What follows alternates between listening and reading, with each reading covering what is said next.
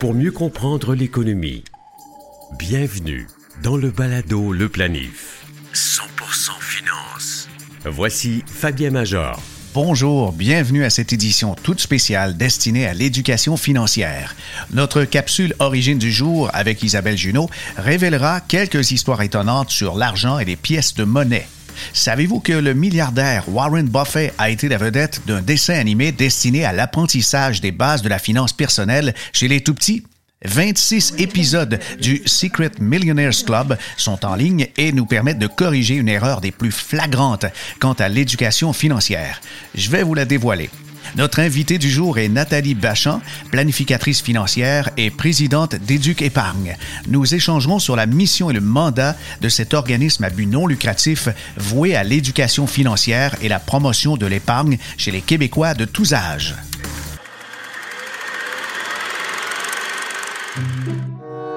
Voici quelques faits étonnants sur l'histoire bancaire canadienne. Jusqu'en 1942, les banques canadiennes pouvaient mettre en circulation leur propre papier-monnaie. C'est pour cela qu'on appelle encore nos dollars des billets de banque. Les tout premiers billets de banque canadiens devaient être co-signés par le président de la banque et le caissier qui le remettait au client. Jusque dans les années 40, les banques canadiennes émettaient des billets de banque de 6, 7, 8 et 9 dollars. Quant au Nouveau-Brunswick et à la Nouvelle-Écosse, ces provinces ont déjà eu en circulation une pièce d'un demi-cent. Peu de gens savent que l'encre verte utilisée dans le billet de banque américain a été inventée à l'Université McGill de Montréal en 1957. À l'époque, on lui conférait la propriété d'être impossible à reproduire. La pièce de monnaie canadienne la plus chère fut vendue à l'Encan en 2003. Une pièce d'un dollar en argent de 1911 fut adjugée pour un million de dollars. Le terme anglais buck pour désigner un dollar date de l'époque où les peaux d'orignaux et de chevreuil servaient de monnaie d'échange par les trappeurs. En raison d'une pénurie de monnaie en 1685, les cartes à jouer signées par le gouverneur de la Nouvelle-France furent acceptées comme papier-monnaie. Planifiez mieux avec le balado Le Planif. Au balado Le Planif, on est très heureux de recevoir Nathalie Bachan, présidente d'Éduc Épargne, planificatrice financière associée chez Bachan Lafleur Groupe Conseil. Bonjour Nathalie, merci d'être avec nous. Bonjour Fabien, ça me fait plaisir. J'aimerais savoir, euh, le groupe Éduc Épargne, on a commencé à avoir des publications, des, articles très, très pertinents, mais euh, est-ce une nouvelle organisation ou euh, c'est en fait quelque chose qui existait depuis plusieurs années? En fait, Éduc Épargne, c'est nouveau comme nom, c'est nouveau un peu comme mission. On a un peu changé les choses, mais c'est l'organisme qui s'appelait Question Retraite euh, depuis et qui existait depuis 2003.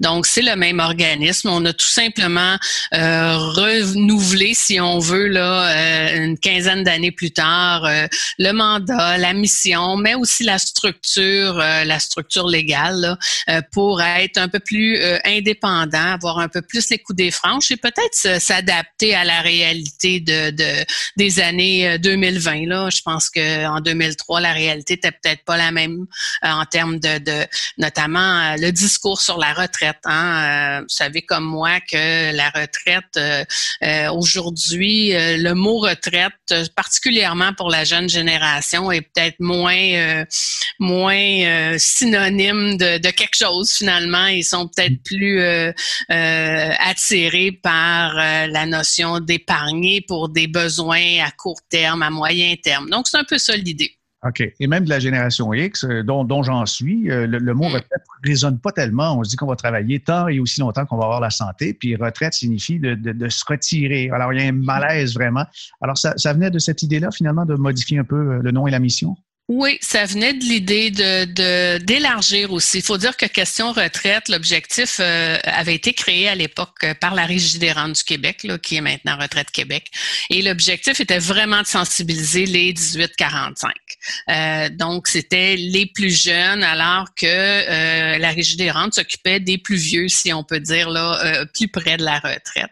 Et quand on a voulu, on a voulu élargir notre mission, on a voulu aller, parce qu'on a réalisé qu'il y avait la place d'organismes neutres qui parlaient de, de retraite, mais de santé financière, d'épargne, de finances. Euh, on, a voulu comme aller plus loin, plus loin en termes de, de, clientèle, donc de couvrir toutes les clientèles, peut-être avec des, des projets spécifiques pour les plus jeunes, les milieux de carrière, puis les, les, les gens qui arrivent euh, à la dite retraite. Euh, et on a voulu aussi élargir le, la mission, élargir le mot, changer un peu dans, dans ce parlait. Euh, mot retraite, bon, il, dit quelque chose pour les gens peut-être de 55, 60 ans. Puis encore, les gens travaillent, euh, certaines personnes travaillent de plus en plus longtemps. même ils retournent, même ils retournent, oui. Oui, oui, tout à fait. Puis avec l'espérance de vie qu'on connaît, évidemment, on n'a pas le choix là, de travailler un petit peu peu plus longtemps. Tu sais, Liberté 55, on s'en souvient, euh, vous et moi, là, euh, de l'époque où on devait, euh, on pouvait, on devait utopiquement, on pouvait utopiquement atteindre la retraite à 55 ans. je pense que certaines personnes ont réussi à l'atteindre, mais de façon générale, travailler 30 ans pour financer 40 ans de retraite, c'est peut-être quelque chose d'utopique. Et puis il y a du plaisir aussi dans le travail. Quand on fait ce qu'on aime, on voit pas Et puis euh, on, s'accomplit dans le travail. Alors, Éduque épargne, c'est la prolongation naturelle de Question Retraite. Et Question Retraite visait aussi euh, de fournir de l'information neutre, objective. Donc, je comprends que ce n'est pas un organisme à but lucratif qui est derrière ça, mais qui est derrière Éduque épargne? C'est une excellente question. C'est un organisme à but non lucratif. On a réalisé euh, par euh, des analyses que on, il n'y avait pas beaucoup de joueurs sur le marché qui étaient neutres et qui parlaient de santé financière. Donc, c'est la place qu'on veut prendre. Qui est derrière euh, maintenant? C'est les mêmes partenaires qui étaient membres ou qui étaient derrière Question Retraite. Donc, on parle de, euh, évidemment, Retraite Québec, euh, qui est euh, un partenaire. On parle de l'IQPF, l'Institut québécois de planification financière. Donc, on parle de fonds d'action. on parle de fonds de solidarité FTQ, Épargne Placement Québec. et là, je vais en oublier. Là, on pourra peut-être faire une liste exhaustive sur notre site Internet. Vous les avez. on a on a beaucoup de partenaires publics, je dirais, le parapublics, et de plus en plus euh, euh, récemment, la Sun Life est revenue avec nous, euh, la Banque Laurentienne. Donc, on veut aller chercher les joueurs privés aussi, parce que l'objectif en arrière de tout ça, c'est de créer une espèce de fédération, de créer une espèce de d'endroit où plusieurs joueurs qui sont des compétiteurs dans la vraie vie, mais qui pourrait, on pourrait ensemble euh, avoir un message euh, neutre pour aider. L'objectif, c'est juste d'aider les gens à mieux euh, s'organiser financièrement. Eh bien, c'est exactement la mission aussi de Balado Le Planif. Même si on travaille, on a une pratique, euh, les planificateurs financiers, les conseillers en sécurité financière, en épargne collective ou en valeur mobilière, on, on, tous aussi à cœur l'éducation parce que quand les gens viennent à mieux comprendre leur investissement et les tenants aboutissements de différentes stratégies, ben on, y tient et on reste investi, on, garde le cap euh, dans sa planification financière. Ben oui, c'est important que les partenaires se parlent, mais euh, qui vise-t-on exactement maintenant avec Éduque Épargne si on a resserré un peu la mission, la vision? Euh, en fait, on, on vise euh, les particuliers, là, clairement. Là, on ne l'a peut-être pas spécifié. On vise les individus qui épargnent eux-mêmes pour euh, différents projets. donc, on va viser vraiment les 18 et, et, plus. là. et même si on peut aller les chercher plus jeunes pour les inciter, ben, tant mieux. Dans le fond, on vise toute la population.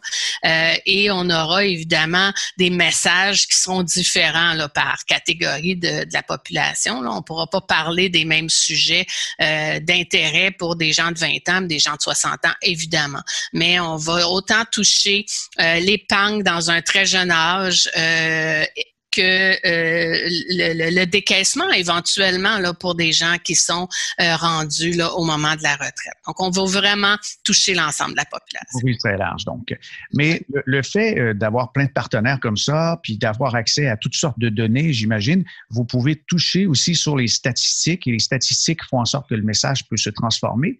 Jusqu'à maintenant, comment les Québécois peuvent se comparer en matière de, de planification et d'épargne au reste du Canada? Comment ils se comparent?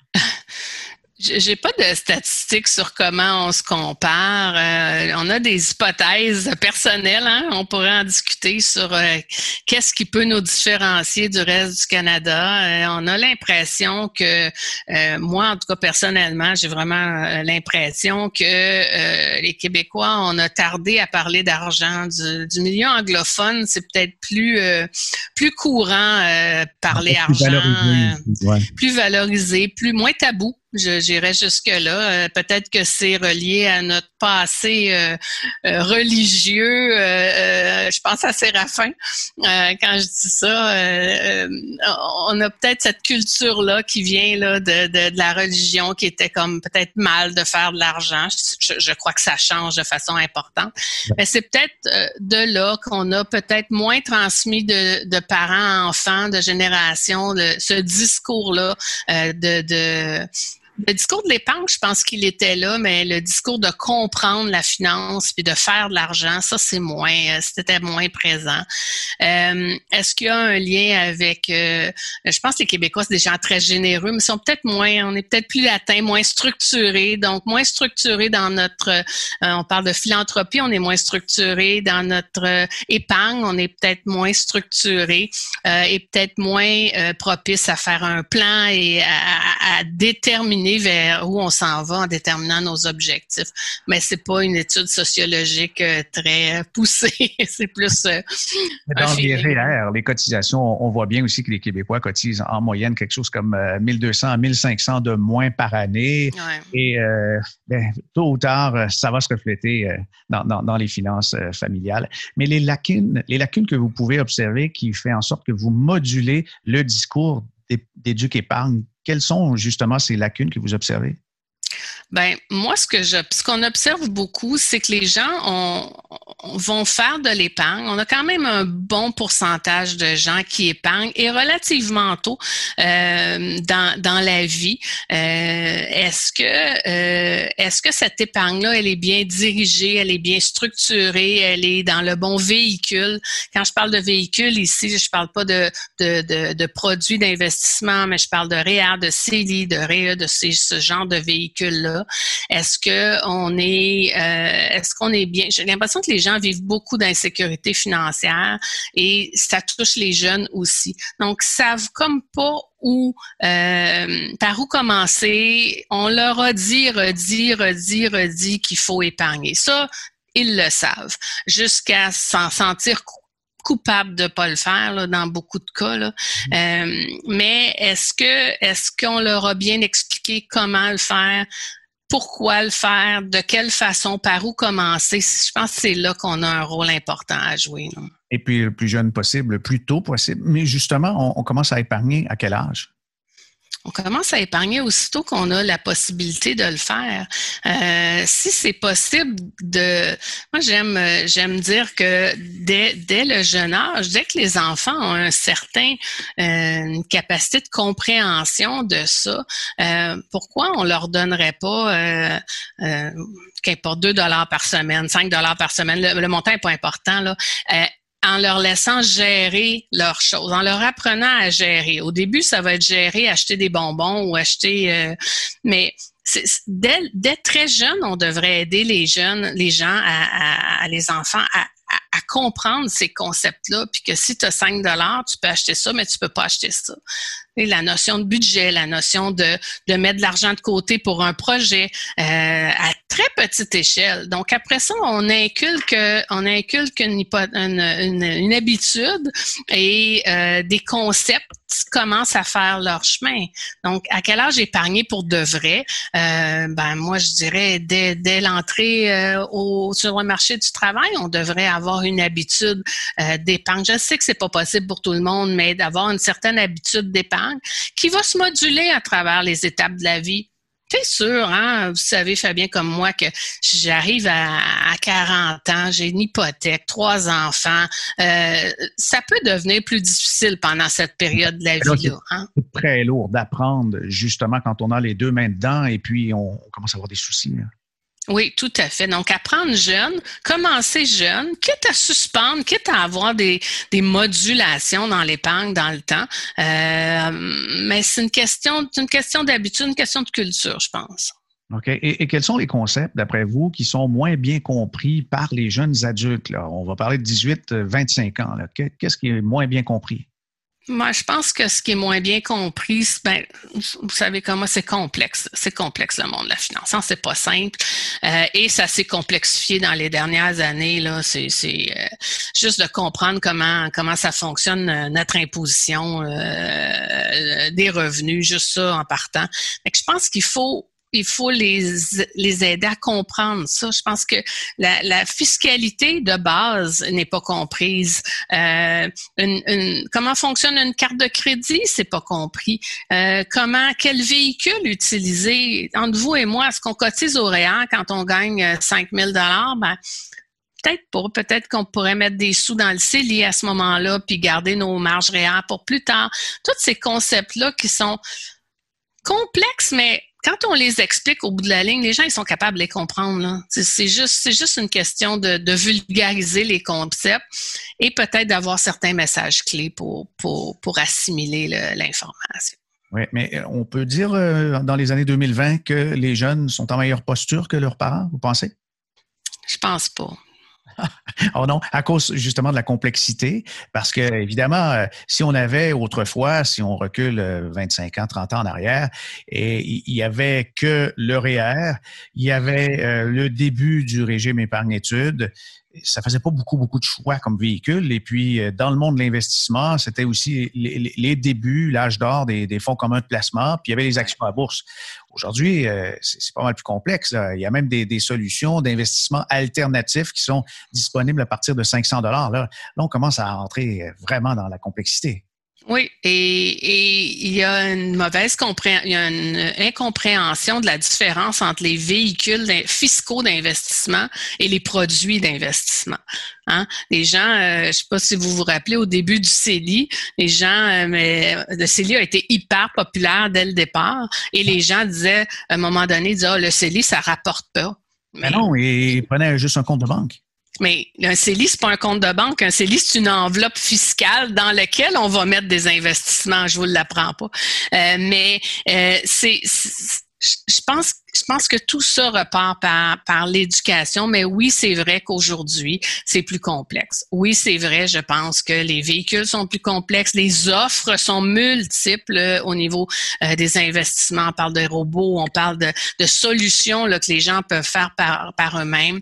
Et euh, peut-être que la technologie fait en sorte que les jeunes aujourd'hui veulent avoir cette information-là directe, rapide.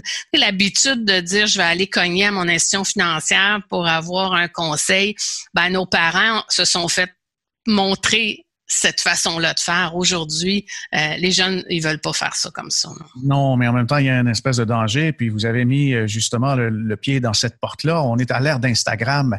Euh, l'image, la perception, la rapidité, l'instantanéité. On, veut adapter ça aussi au monde de l'investissement et comme s'en débarrasser rapidement et passer à autre chose.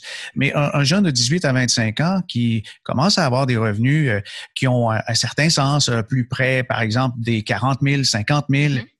Dans quoi il doit commencer à investir? Ben, je pense que ça dépend de l'objectif, ça dépend de pourquoi on veut investir les sommes. Si c'est pour l'achat d'une maison, parce qu'à cet âge-là, c'est peut-être le premier gros projet euh, qu'on peut avoir, euh, ben là, il faut penser au, à l'utilisation du REER dans le cadre du programme RAP. Mais si on dépasse ces montants-là, qui est 35 000, ben là, peut-être que l'épargne additionnelle devra être dans le CELI. Euh, si c'est pour euh, aller euh, en vacances, en faire un gros voyage l'année prochaine, mais ben, je mettrai pas ça dans mon REER, je vais mettre ça dans mon CELI. Fait faut, faut, faut le moduler en fonction et des revenus, mais aussi et des, des objectifs. Donc, c'est c'est là, c'est là, je pense que la complexité arrive. Et si je peux me permettre, je pense que quand ça devient plus complexe et que les gens ne, ne, ne savent pas euh, ou ont l'impression de ne pas contrôler, ben là, ils tombent dans l'inaction. Mm-hmm. Donc, quand on n'a pas l'impression qu'on va être capable de le gérer nous-mêmes ou de le contrôler nous-mêmes, on ne le fait pas. Vous avez une pratique privée, Nathalie, vous voyez très souvent des gens qui arrivent, ils, sont mêlés parce qu'il n'y a pas eu de, de, de, ménage qui a été fait justement dans les objectifs, mais ça part de là. Hein? Ben, ça part de là. C'est de la planification financière, hein? c'est la base, hein? on le sait. Euh, donc, les objectifs, on établit des objectifs. Après ça, on va établir euh, la capacité d'épargne, si on parle d'épargne ici. Puis après ça, on établira les véhicules et après les produits d'investissement. Hein? Faut, faut, faut y aller en ordre. Et les gens, peut-être qu'il y a beaucoup d'informations qui circulent et ça devient complexe de, de, de, de sortir l'essentiel de ça. Je pense qu'il y a de ça aussi euh, aujourd'hui là pour euh, particulièrement pour les jeunes. Parce que moi, je sens beaucoup j'en ai des jeunes enfants, euh, des, des, des jeunes adultes plutôt, et je sens beaucoup d'insécurité financière. ils se sentent obligés d'investir, ils se sont fait dire et redire, mais qu'est-ce qu'on fait? Par où je le prends? Où j'investis, je fais-tu, c'est-tu un bon choix? C'est complexe. Oui, c'est très complexe, mais on s'aperçoit aussi que les tendances, l'actualité et, tout ce qui est à la mode et qui arrive très rapidement sous nos yeux fait en sorte que les objectifs arrivent à la fin et on va mettre en premier le frais, après le type de produit, ensuite euh, la, la, catégorie, le secteur euh, industriel, et puis là, on est vraiment très loin de sa propre réalité. Exact, exact. Faut, faut revenir au message de base, je pense. Faut revenir au message de base.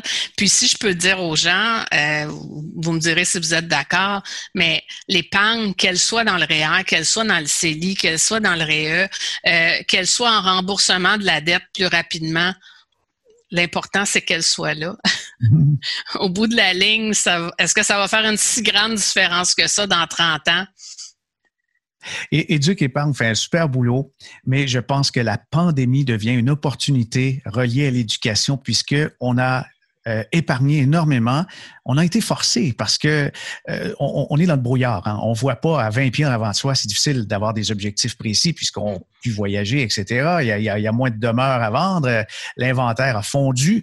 Alors, euh, la pandémie, si ça fait passer le taux d'épargne des Québécois de 6% en janvier à 20% actuellement, c'est énorme. S'il peut en rester davantage après la pandémie, il y aura de ça de gagner. Hein? Oui, tout à fait, mais euh, malheureusement, je pense qu'il y a deux catégories de gens hein. ici. Il y a les gens qui, qui, eux, ont perdu leur boulot. Une chance que le gouvernement était là pour les aider un peu et qui, euh, qui ont peut-être eu de la difficulté à joindre les deux bouts. Et là, c'est là que peut-être qu'on peut parler de fonds d'urgence et d'avoir un petit peu de, de sous devant soi pour, euh, pour voir venir ces situations dramatiques-là. Puis de l'autre côté, bien évidemment, il y a les gens qui ont continué d'avoir leur emploi puis qui ont eu la possibilité d'épargner ce surplus-là euh, qu'ils ne pouvaient plus dépenser. Mais oui, euh, ça va peut-être ça va peut-être changer un peu euh, la façon de voir les choses cette pandémie-là. En fait, j'espère. Le balado, le planif. Actualité financière. Voici Fabien Major. À quel âge doit commencer l'éducation financière? Certains vont dire peut-être vers 18, 20 ans ou peut-être même au début de l'adolescence, mais selon Warren Buffett, on fait tous erreur. Il faut commencer beaucoup, mais beaucoup plus jeune. Récemment, ça fait à peu près un an, j'ai vu un texte de Tom Popo Maronis. C'est un expert en enseignement des stratégies d'affaires. Il est contributeur également pour Make It, la rubrique Internet de CNBC.com. Et euh, Popo Maronis a donc euh, fait un article sur Warren Buffett et sur l'éducation financière en bas âge.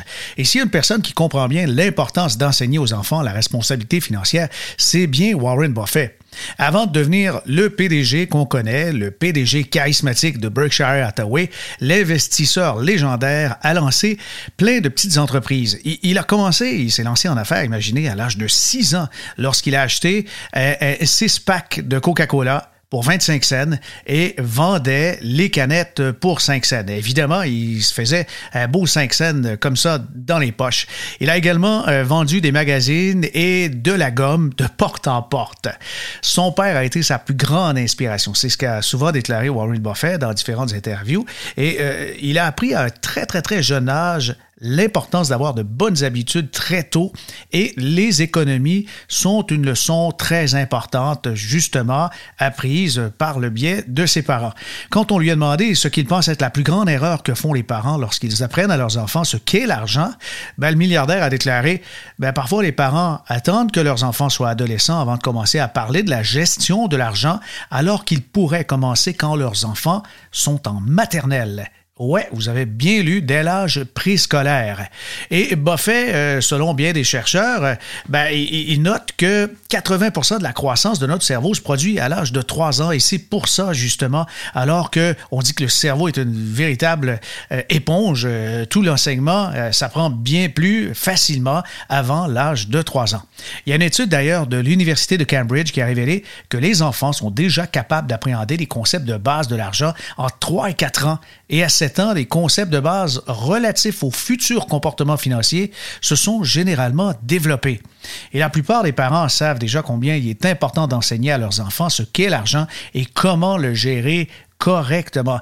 Mais il y a une différence entre savoir et agir. Selon une enquête réalisée en 2018, cette fois par T. Rowe T. Price, qui a recueilli les réponses d'un millier de parents d'enfants âgés de 8 et 14 ans et de plus de 1000 jeunes adultes entre 18 et 24 ans, il y a seulement 4% des parents qui ont déclaré avoir commencé à discuter des sujets financiers avec leurs enfants avant l'âge de 5 ans. C'est quand même pas beaucoup.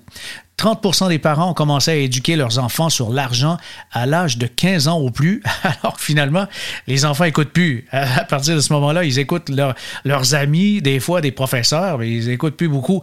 Il y a 14% qui ont déclaré qu'ils ne l'avaient jamais fait du tout. Donc, ils n'ont jamais commencé à éduquer leurs enfants sur l'argent, la gestion financière. Et en 2011, Buffet, lui, a contribué au lancement d'une série animée pour enfants. Et d'ailleurs, on le voit en dessin animé. C'est assez, assez rigolo. Secret Millionaires Club, qui se présentait comme un mentor pour un groupe d'étudiants dans ce dessin animé. Il y a 26 épisodes qu'on peut retrouver sur le web et chacun aborde une leçon financière comme le fonctionnement d'une carte de crédit ou pourquoi il est important de savoir où vous mettez votre argent. Il a enseigné à ses trois enfants toutes les leçons dispensées au Secret Millionaires Club, et c'est ce qu'a déclaré Buffet à CNBC. Ce sont des, petites leçons toutes simples destinées aux affaires et à la vie, et justement, j'ai des petits extraits pour vous. D'abord, comment avoir une ouverture d'esprit? Selon Buffet, être flexible au niveau de la pensée, c'est une richesse. L'objectif de cette leçon est d'encourager les enfants à ne pas abandonner simplement parce que quelque chose ne fonctionne pas la première fois. Et la capacité de penser de manière créative et en dehors des sentiers battus serait utile lorsqu'on est confronté à des défis financiers. Et toutes ces petites leçons sont agrémentées d'idées d'activités justement pour stimuler les enfants. Comme par exemple, dans le cas euh, de, de travailler la flexibilité de la pensée, l'ouverture d'esprit, on recommande d'aller dans un musée d'art avec les enfants et discuter de différents styles de chaque peinture. Et ensuite, inviter les enfants à peindre quelque chose de leur cru. Donc, euh, la créativité. On demande de réfléchir à différents outils. En plus du pinceau, ça peut être utilisé comme des éponges, euh, des, des Q-tips, euh, les doigts. Alors, transformer aussi les déchets en différents objets en mettant les enfants au défi de trouver de nouvelles utilisations de vieilles choses dans la maison. Euh, des bouchons de bouteilles qui peuvent servir de, de, pièces de monnaie, des boîtes de céréales vides pouvaient être transformées en porte-revues. Ben, ça les aide à penser de manière critique, économiser de l'argent et aussi protéger l'environnement en même temps. Ben voilà pour la petite activité. Le deuxième point, deuxième petite leçon de Warren Buffett, comment commencer à économiser de l'argent? Il cite souvent Benjamin Franklin. C'est un autre de, ses maîtres à passer. Comme Ben Franklin l'a dit un jour, un sou économisé est un sou gagné.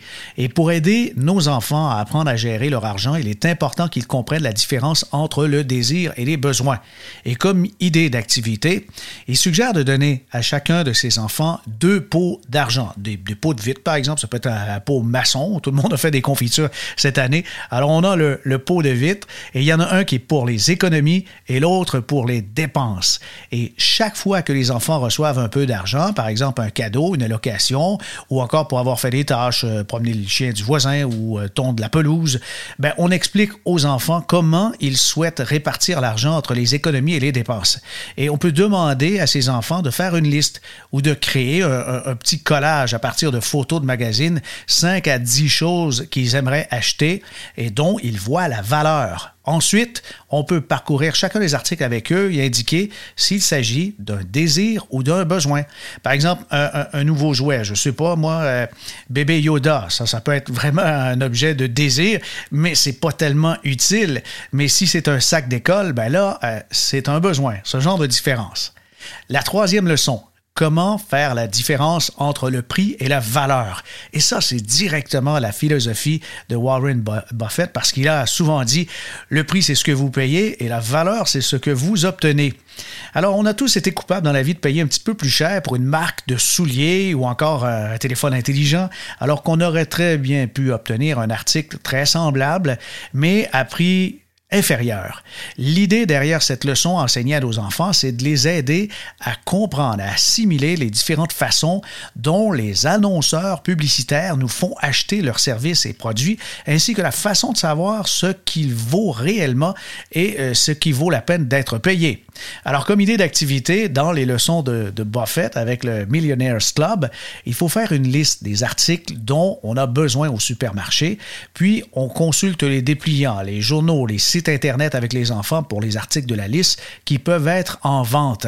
Et là, on compare les prix on voit quel magasin propose la meilleure offre pour un produit spécifique. On va prendre par exemple un magazine avec les enfants et on choisit une annonce à évaluer. On leur demande euh, qu'est-ce qui est vendu, quel message l'annonce essaie de faire passer? Et qu'est-ce qui retient l'attention dans l'annonce? On leur fait donc prendre conscience de tout le marketing, euh, toutes les, les stratagèmes qui entourent les publicités et les enfants commencent à comprendre que des fois, tout ce qu'on veut faire, c'est égayer éveiller leurs désirs alors que souvent ce sont des objets dont ils n'ont pas besoin, pas plus que nous. Et la quatrième leçon, comment prendre de bonnes décisions. Ah ben ça, c'est, c'est pas nécessairement facile, mais à bien y passer, on peut peut-être avoir des trucs. La clé pour prendre des décisions intelligentes est de réfléchir à la façon dont différents choix peuvent influencer les résultats du futur et non pas de se contenter immédiatement. Warren Buffett suggère de modéliser de bonnes compétences en matière de prise de décision et de parler à ses enfants des décisions au fur et à mesure qu'on les prend, ainsi que tout effet domino qu'elle peut avoir. Et c'est souvent aussi ce qu'on enseigne lorsqu'on fait une maîtrise, par exemple, un MBA. La, maîtrise en administration des affaires euh, permet euh, d'enseigner la pensée systémique. Mais là, on est avec des petits-enfants, alors il faut simplifier. Par exemple, nous voulons acheter euh, une nouvelle télévision, mais le climatisateur, le climatiseur est cassé et on doit économiser de l'argent pour le réparer. Ben, sinon, il va faire trop chaud dans la maison lorsque l'été arrive. Ça, peut être la fournaise aussi. Là. Et une fois l'appareil réparé, on va penser à acheter la télé écran plat. Voyez, à faire des choix comme ça selon ce qui est plus utile dans la maison. Il faut donner à ses enfants l'habitude de prendre de bonnes décisions sur la façon d'économiser et ils veulent peut-être acheter euh, un objet ou acheter, je sais pas, peut-être un, film qui vient de sortir euh, qu'on peut trouver sur le Apple Store, etc., Apple TV. Il faut demander donc aux enfants s'ils en ont vraiment besoin ou s'ils peuvent à la place se rendre euh, avec euh, un ami euh, du côté de la bibliothèque ou encore de, faire une activité différente, ben, c'est ça. Il faut instaurer de saines habitudes financières à ses enfants. C'est une des choses les plus importantes qu'on peut faire pour les aider à avoir un avenir prospère. évidemment, il n'est jamais trop tôt et Buffet répète et répète dans différentes séances de questions-réponses que qu'il s'agisse d'enseigner aux enfants la valeur d'un dollar, la différence entre les besoins et les désirs plaisir ou la valeur de l'épargne, ce sont tous des concepts que les enfants rencontrent lors d'un très très très jeune âge. Il est donc préférable de les aider à comprendre et j'imagine aussi que l'enseignement des mathématiques devrait être adapté à des exemples beaucoup plus concrets comme on vient juste de le faire dans les dix dernières minutes. Ah oui, ben, je, oui, on, on devrait. Oui. Voilà, ça conclut pour aujourd'hui. Faites une bonne action et partagez ce podcast avec des proches qui ont de jeunes enfants ou encore avec de grands-parents. Plus jeunes on en sait sur la finance et la planification financière, plus nous avons de chances de devenir des épargnants avertis et plus notre patrimoine sera en bonne santé financière. Pour entendre ou réentendre tous nos podcasts, rendez-vous sur le site baladoleplanif.com. Les trois saisons y sont archivées. Ici Fabien Major. À bientôt.